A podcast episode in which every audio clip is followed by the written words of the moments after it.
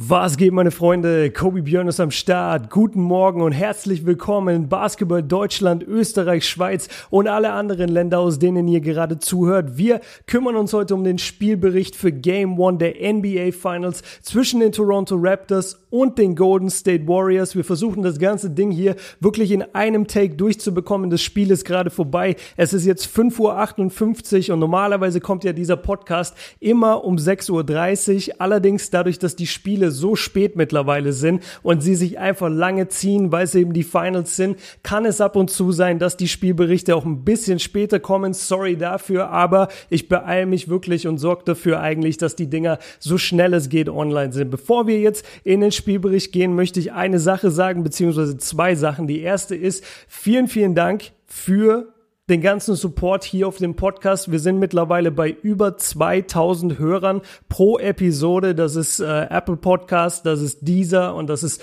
Spotify zusammengerechnet. Dankeschön dafür. Auf Uncut ist es natürlich immer noch mal eine andere Sache, weil das einfach die Uncut Videos sozusagen sind. Deshalb rechne ich das da jetzt nicht unbedingt mit dazu, auch wenn es mich da genauso freut. Aber alleine jetzt von der, von der Podcast-Perspektive sind wir bei über 2000 Zuhörern jeden Morgen. Und dafür möchte ich mich ganz, ganz herzlich herzlich bedanken. Und die zweite Sache ist, ich habe mir für die Finals jetzt ein kleines Format überlegt. Also nicht unbedingt ein Format, einfach ein bisschen mehr Struktur in die Spielberichte. Ihr könnt mir gerne sagen, wie ihr das findet. Schreibt mir dafür einfach entweder bei Instagram eine DM oder schreibt es mir bei Uncut in die Kommentare. Und zwar geht es einfach darum, ähm, dass ich die Spielberichte ein bisschen besser gliedern möchte. Wir fangen an mit generellen Infos. Das ist sowas wert, das Spiel gewonnen. Woran lag es in etwa? Ähm, danach sprechen wir über die Difference Maker, also diejenigen, die wirklich den meisten Einfluss hatten auf das Spiel. Danach sprechen wir über die Enttäuschungen, wer hat nicht so gut performt, was war beim jeweiligen Team nicht so toll und am Ende noch die Überraschungen, was war auf der anderen Seite super, womit hätte ich nicht gerechnet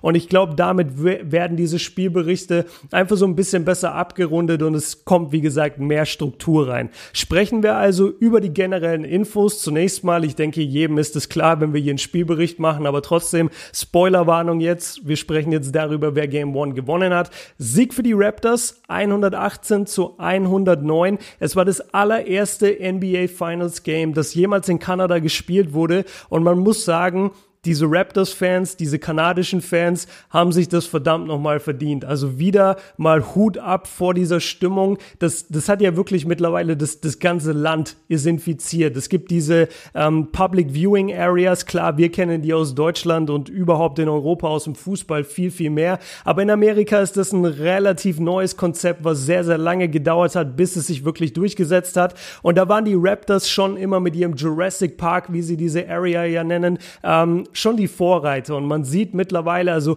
heute bei dem Spiel haben sie gezeigt, seit 7 Uhr morgens hatten die Leute sich angestellt, damit sie da drin sein können und damit sie vorne sein können und feiern können und ich habe es ihnen einfach gegönnt. In der Halle war es auch mega laut, wie man es kennt von den Raptors-Fans. Ich bin fast ja, ich will nicht sagen enttäuscht. Äh, für alle, die es noch nicht mitbekommen haben, ich habe ja das große Glück, äh, dass ich eingeladen wurde. Siebes und ich wurden eingeladen. Nächste Woche dürfen wir zu Spiel 3 und Spiel 4 der NBA Finals hinfliegen ähm, und dort eben vor Ort sein und für euch Material filmen. Und wir haben beide so ein bisschen gesagt, ey, das ist zwar ultra krass und wir freuen uns ohne Ende, aber es wäre noch krasser in Toronto zu sein, weil die Stimmung dort einfach noch mal eine heftigere ist. Soll aber überhaupt nicht heißen, dass wir äh, uns nicht freuen. Wir freuen uns mega und es wird eine geile, geile Erfahrung. Und wie gesagt, wir nehmen euch da komplett mit. Achtet also ähm, einfach in den nächsten Tagen auf die Kanäle. Ich habe gerade geguckt, ob mein Video noch aufnimmt. Ist alles in Ordnung. Ähm, kommen wir dazu. Genau, es war das erste Game in Kanada. Wie gesagt, die Raptors hatten eigentlich, wir sind immer noch bei der gen generellen Info, die Raptors haben eigentlich das ganze Spiel über geführt, hatten das Spiel die meiste Zeit eigentlich auch in Kontrolle. Es gab so kleine Warriors-Runs, aber die Warriors waren einfach nicht sie selbst. Ähm, sie waren mal dran, so auf zwei, drei Punkte, berichtigt mich, vielleicht haben sie es sogar auch mal ausgeglichen. Ich glaube, sie haben nie wirklich geführt in diesem Spiel. Sie hatten eine ganz schwache erste Halbzeit, also die Warriors, und ähm, außer Steph und Draymond und dann später in der zweiten Hälfte noch ein bisschen Clay Thompson, kam nicht wirklich viel ähm, bei den Warriors. Wir sprechen da gleich noch drüber, wenn wir wir über die Enttäuschungen reden, weil da gibt es einiges, was mich gestört hat bei den Warriors, aber so viel erstmal dazu. Also es war ein Sieg für die Raptors. Die Raptors haben verdient gewonnen. Äh, was mir am meisten aufgefallen ist, ist die Stimmung und ich finde es einfach geil, dass das erste Finals Game in Kanada jetzt wirklich auch vom kanadischen Team gewonnen wurde. Kommen wir zu den Difference Makern, also diejenigen, die wirklich das Spiel entschieden haben. Ganz vorne dabei natürlich Pascal Siakam war unglaublich, 32 Punkte gemacht, 8 Rebounds, 5 Assists bei 77 Prozent aus dem Feld. Also jeder, der schon öfter mal ein bisschen Basketball geguckt hat und sich danach einen Boxscore angeschaut hat, der weiß, dass 77 Prozent aus dem Feld ridiculous sind und 66 Prozent von der Dreierlinie, nämlich zwei von drei. Er hatte, ich habe mir sogar aufgeschrieben, interessanterweise, im, im zweiten Viertel habe ich irgendwo geschrieben, Siakam gar nicht so stark heute oder ich wünsche mir mehr von Siakam. Und dann kam er im dritten Viertel wahnsinnig krass. Ich glaube, 14, 16 Punkte hatte er da, hat eine sehr, sehr gute zweite Halbzeit gespielt. Die Warriors wussten einfach nicht, wie sie ihn verteidigen sollen. Er hatte ja, er hat einfach gegen die meisten, äh, gegen die meisten Warriors hat er einfach diesen Größenvorteil und er hat den halt super ausgespielt, ist Fastbreaks gerannt, Euro-Steps, ähm, Putbacks, also keine Putback-Dunks, aber Offensiv-Rebounds und dann wieder reingelegt, ähm, Würfe getroffen. Also der war wirklich der Difference-Maker, muss man ganz klar sagen. Es gab andere Raptors, die auch gut gespielt haben, aber keiner war so gut wie Siakam. Dann habe ich eben aufgeschrieben für die Raptors noch Kawhi, Gasol und Van Vliet, alle drei stark bis sehr, sehr stark, vor allem Gasol und Van Vliet, weil man diese Punkteausbeute, also Gasol mit 20, Van Vliet mit 15 Punkten, das hat man einfach jetzt nicht erwartet. Ich habe das auch in dieser, in diesem Battle gesagt äh, mit Siebes, wo ich natürlich ein bisschen die Raptors-Rolle übertrieben habe. Ähm, da habe ich auch gesagt, pass auf, Van Vliet wird keinen einzigen Wurf treffen und meiner Meinung nach, also so, so oft war ich damit gar nicht, weil normalerweise, wenn du einen Rollenspieler hast, der jetzt in seinen ersten NBA Finals steht, dann kannst du schon damit rechnen, dass er auch einfach mal ein Spiel hat, wo Würfe überhaupt nicht fallen oder mehrere Spiele. Jetzt in diesem Spiel war das nicht der Fall. Er hatte, wie gesagt, starke 15 Punkte von der Bank. Gasol wahnsinnig effektiv, sehr, sehr gut gespielt und Kawhi trotz schlechter Quoten immerhin trotzdem, ähm, was hatte er? Ich glaube 20, 23 Punkte, sowas, wo haben wir ihn? Genau, 23 Punkte, ähm, aber nur 5 von 14 aus dem Feld. Dreierquote sieht ganz okay aus und ähm, auch Freiwurfquote, also Dreierquote ist sogar mehr als okay, 3 von 6. Aber er war nicht der Kawhi und ein paar von euch haben äh, mir auch geschrieben währenddessen bei Instagram, hey, bin ich der Einzige, der, der sieht, dass Kawhi irgendwie nicht rund läuft. Und das ist mir auch relativ früh aufgefallen, vor allem weil er sehr, sehr passiv war die ganze Zeit in der Offensive. Also er hat sich wirklich geschont. Er wurde natürlich, wie zu erwarten war, die ganze Zeit gedoppelt. Die äh, Raptors Rollenspieler hatte, hatten viele offene Würfe eben aus dem Kawhi Doppel immer heraus.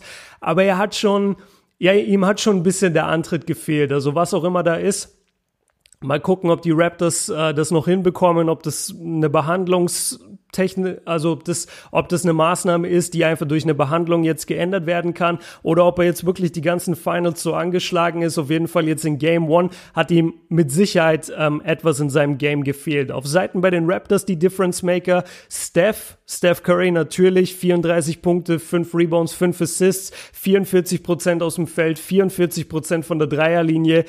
Das Problem war nur, oder da kommen wir auch gleich noch zu, lass mich erstmal bei Steph bleiben. Also es, es war ein gutes Game von Steph, aber es war, finde ich, zu viel. Es war einfach zu viel, dass er den Ball hatte. Es war zu viel Usage sozusagen. Das ist eigentlich nicht, wie die Warriors spielen wollen, dass Steph wirklich in jedem Angriff alles machen muss. Also es hat mir so ein bisschen die Initiative von den anderen Spielern gefehlt. Ähm, wir haben trotzdem einen Draymond Green mit einem Triple-Double 10-10-10.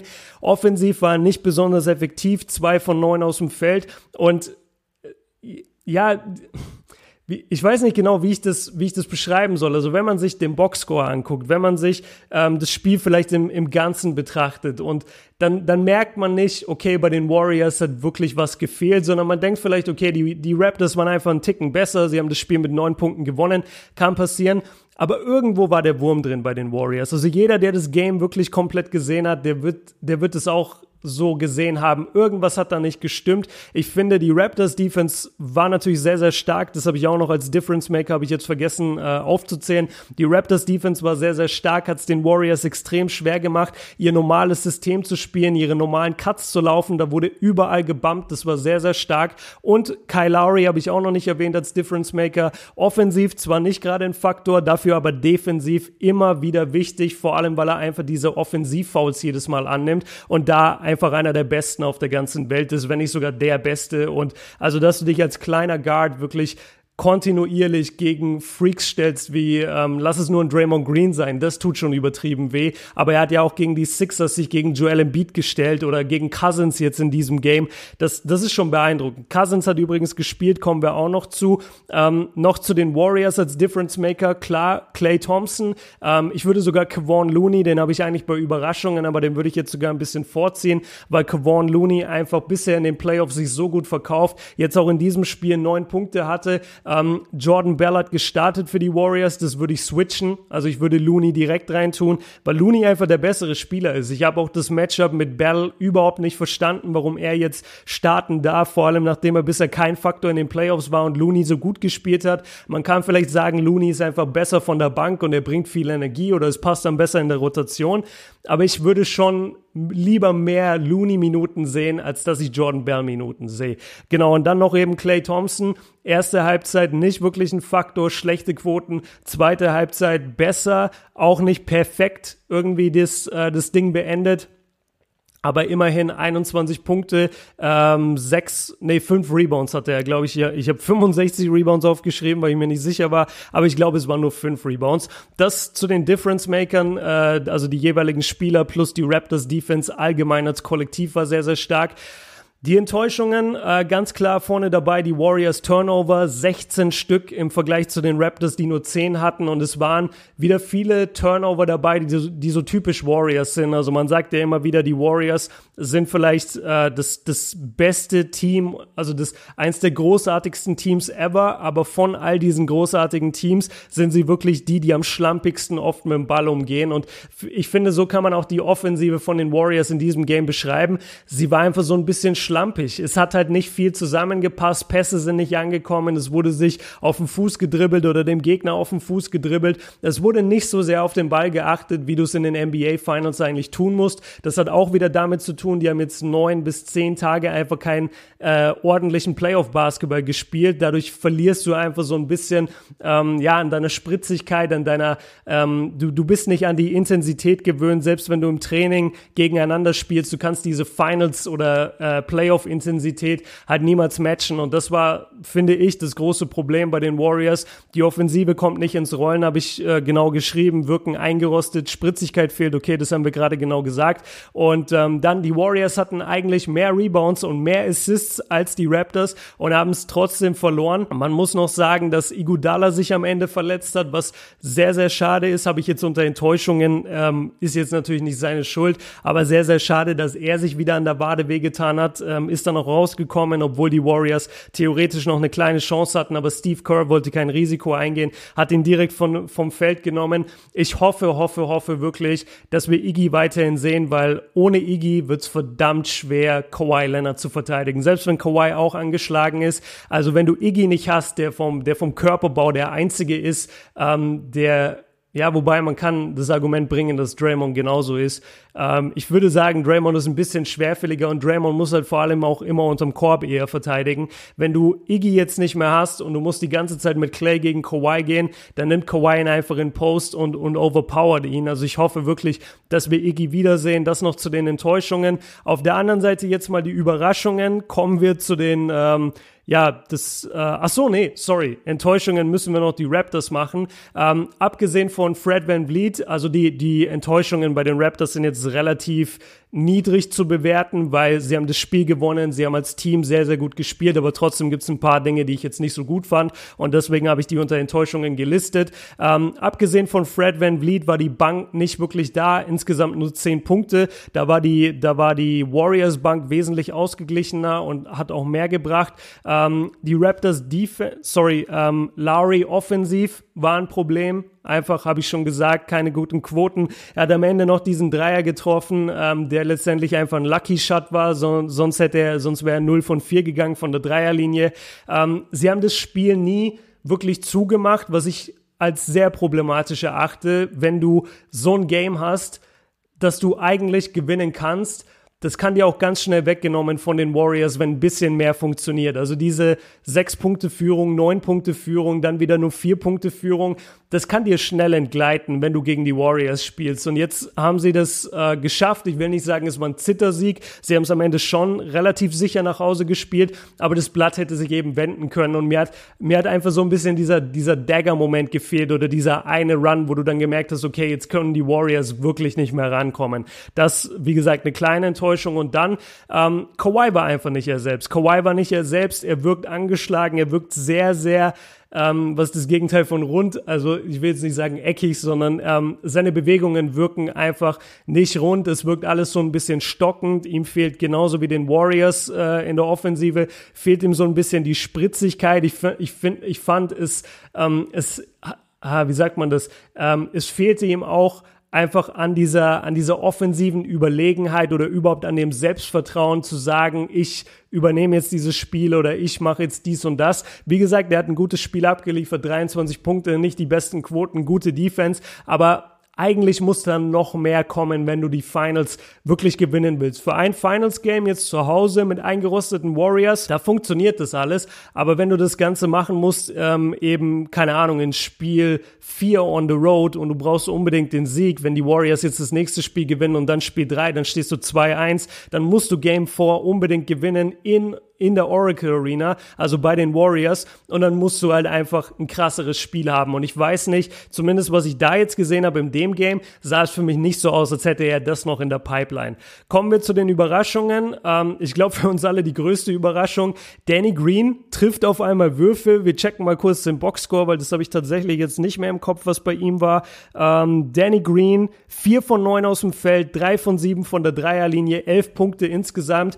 Also ich glaube, man hat es auch gesehen, die, die Halle kollektiv ist ausgetickt, als er seinen ersten Wurf getroffen hat. Und jedes Mal, gerade wenn er getroffen hat, war es wirklich so eine Celebration einfach. Das gleiche gilt für Fred Van Vliet. Da sind wir jetzt schon ein bisschen mehr dran gewöhnt, dass er eben sehr, sehr gute Spiele bringt von der Bank. Ähm, nicht seine beste Nacht von der Dreierlinie, nur eins von vier, aber aus dem Feld immerhin fünf von acht, 15 Punkte, sehr, sehr stark, plus elf. Damit hat er ähm, den besten Plus-Minus auch im Boxscore gemeinsam mit Kawhi Leonard und mit Kyle Lowry. Also Van Vliet, ähm, sehr, sehr starker Mann, hat mich, wie gesagt, überrascht, weil ich meistens nicht davon ausgehe, dass Rollenspieler jetzt die Monster-Performance haben, gerade wenn es ihre ersten Finals sind oder ihr erster tiefer Playoff-Run. Die Raptors Defense haben wir schon angesprochen, ähm, trotzdem eine Überraschung. Sie haben halt wirklich die Warriors in Schacht gehalten. Also die Warriors kamen nicht wirklich in ihre, in ihre Systeme rein. Sie konnten nicht das spielen, was sie machen wollten. Die Raptors haben extrem stark und schnell rotiert, sehr, sehr intelligent auch rotiert, wussten immer genau, wann muss ich raus, wann muss ich nicht raus, ähm, wie switche ich das, wenn, wenn Draymond Green auf einen High Post geht und Curry gedoppelt wird, dann der Ball eben auf Draymond geht, wie switche ich das? Sehr, sehr gut einfach. Also ich könnte jetzt zehn Schemes aufzählen oder zehn Momente, wie sie eben richtig rotiert haben, aber das ist ein bisschen blöd, wenn man die Highlights nicht vor Augen hat oder ähm, wenn ich die Highlights nicht hier zeigen kann im Video. Aber die Raptors Defense war wesentlich stärker, als ich sie mir sogar ausgemalt hatte und es war sogar zu dem, zu dem Punkt so ein bisschen in die Richtung, ja, das sind einfach verdammt große, lange Verteidiger, die dafür gemacht sind, solche Wingplayer wie Steph und also Steph ist jetzt kein Wingplayer in dem Sinne, aber halt ein Guard, der, der eben viel auf dem Wing auch agiert ähm, und Clay einfach das Leben schwer machen und das haben sie wirklich sehr, sehr gut gemacht. Ansonsten, Marc Gasol hatte wie gesagt eine starke Partie und ähm, dass Siakam der Matchwinner war, damit hat glaube ich auch keiner gerechnet. Also jeder hat sich vielleicht eine gute Siakam-Performance gewünscht, aber dass er der beste Mann auf dem Feld ist und ähm, dafür sorgt, dass die Raptors gewinnen im dritten Viertel im Alleingang, wo wobei Kawhi da auch geholfen hat, muss man fairerweise sagen. Hat, glaube ich, keiner kommen sehen und wie gesagt, die Gasol 20 Punkte waren für mich auch eine große Überraschung. Ähm, auf der anderen Seite, das sind jetzt eher so negative Überraschungen. Clay hatte einen sehr, sehr schlechten Start in diese Finals, vor allem die erste Hälfte hat mir gar nicht gefallen. Er hat es dann so ein bisschen wieder gut gemacht, aber das war nicht der Clay, den ich sehen möchte in den Finals. Also da hat auf jeden Fall was gefehlt. Ähm, die Warriors hatten so ein bisschen eine Körpersprache von ich will nicht sagen Gleichgültigkeit, obwohl ich mir das aufgeschrieben habe, aber so in die Richtung, es ist ja nicht so schlimm, dass wir jetzt Game One verlieren. Also es hat nie auf mich gewirkt, wir wollen dieses Game jetzt unbedingt gewinnen, do or die. Das hat mir ein bisschen gefehlt bei den Warriors. Cousins war zurück, über den haben wir noch gar nicht geredet, ähm, hat acht Minuten gespielt, das ist auf jeden Fall eine Überraschung. Ich habe gar nicht mit ihm gerechnet, selbst als ich gesehen habe, dass er available ist für dieses Spiel, also eingesetzt werden kann, habe ich nicht damit gerechnet, dass er groß spielen wird. Er war dann immerhin acht Minuten auf dem Feld, aber es, es fehlt halt hinten und vorne. Also wenn du die kompletten Playoffs verpasst, ähm, verletzungsbedingt und dann auf einmal in die NBA Finals geworfen wird, man, man sieht halt einfach, dass du vom Conditioning, also von der Ausdauer her überhaupt nicht da bist. Er hat dieses Problem in der Pick-and-Roll-Defense. Also ich wäre jetzt überrascht, wenn wir ihn öfter sehen würden oder für längere Stretches als diese acht Minuten, vielleicht mal zehn Minuten. Dann hat mich sehr überrascht, dass Jordan Bell gestartet hat. Ähm, hatte wie gesagt nur zwei Punkte und dass Looney eben eigentlich der viel bessere Big Man ist, er aber nicht zuerst reinkam. Also vielleicht verpasse ich auch gerade was, vielleicht habe ich irgendwas äh, übersehen oder vergessen oder vielleicht hat Steve Kerr sogar schon mal was dazu gesagt, aber ich verstehe nicht ganz, warum du Looney nicht starten lässt. Also wenn ihr da was wisst, gerne in die Kommentare damit, aber ansonsten würde ich jetzt einfach Looney in die Startformation stellen und eher mal Bell ab und zu von der Bank bringen und, und, halt hoffen, dass er ein, zwei Energy Plays bringt. Aber Looney ist einfach der, der bessere Spieler. Er ist der bessere Rebounder, er scoret besser, er spielt intelligenter, muss man echt sagen. Also Looney war jetzt nie ein Typ, wo ich mir dachte, boah, das wird mal ein intelligenter Basketballspieler. Aber er funktioniert gut in diesem Warriors-Team und er versteht wirklich seine Rolle, versteht, wann er den Ball abgeben muss, wann er einen Pass spielen muss. Das ist das Gleiche, ich weiß, aber also abgeben muss im, im Sinne von okay, wir bauen das Play neu auf oder einen Pass spielen, also einen Assist spielen, der direkt zum Korberfolg führt. Ich finde, er macht einen guten Job bisher. Und da kann ich nicht ganz nachvollziehen, ähm, warum, es, warum er jetzt weniger Minuten bekommt, beziehungsweise einfach von der Bank kommen muss. Das war mal jetzt meine Einschätzung zu dem Game an sich. Starke Leistung von den Raptors kann man überhaupt nicht sagen. Ich habe den Hoodie übrigens nicht an, äh, weil ich jetzt von den weil ich jetzt von den äh, Warriors praktisch wieder springe auf die Raptors. Ich trage einfach relativ äh, häufig NBA-Merch und den Hoodie habe ich mir letztes Jahr in Toronto gekauft und ich liebe diesen Hoodie, weil er ist übertrieben äh, bequem und sehr, sehr warm und deswegen feiere ich den. Ähm, also ich werde jetzt nicht immer, wenn, wenn jetzt dann die Warriors gewinnen, werde ich nicht hier im Curry-Jersey sitzen oder sonst irgendwas. Ähm, ich bin bei beiden Teams relativ neutral. Ich gönne es sogar ein bisschen mehr den Warriors, weil ich einfach Steph sehr, sehr gerne mag und ich würde es mir echt wünschen, wenn er Finals MVP dieses Jahr wird. Die Raptors haben es genauso verdient. Ich sehe es bei ihnen nicht zu 100 Prozent, dass sie es wirklich in sich haben, diese Serie zu closen, aber ich wäre auch nicht enttäuscht, wenn es die Raptors machen, weil sie einfach ein geiles Team sind, Spaß machen und weil man merkt, dass das ganze Land hinter ihnen steht, also Kanada und das ist einfach eine sehr, sehr geile Story. Damit sind wir fertig. Vielen, vielen Dank euch fürs Zugucken. Wenn ihr mehr von dem Podcast hören wollt, einfach jeden Tag 6.30 Uhr beziehungsweise an Game Days so ein bisschen später. Ähm, ja, sagt euren Freunden gerne Bescheid, dass es diesen Podcast gibt. Würde mich sehr, sehr freuen. Wir sind jetzt, wie gesagt, schon über 2000 Zuhörer bei iTunes, Spotify und dieser. Würde mich freuen, wenn noch mehr dazukommen. Und ansonsten, wie gesagt, merkt euch, nächste Woche bin ich dann in San Francisco zusammen mit Siebes bei Spiel 3 und 4. Das wird eine sehr, sehr krasse Erfahrung und ähm, ja, ich nehme euch so krass mit, wie es nur geht. Ich freue mich richtig darauf. Gebt mir Feedback für diesen Spielbericht, für das neue Format. Und dann würde ich einfach sagen, wir sehen uns im nächsten Video. Vielen, vielen Dank fürs Zuschauen. Bis dahin. Peace.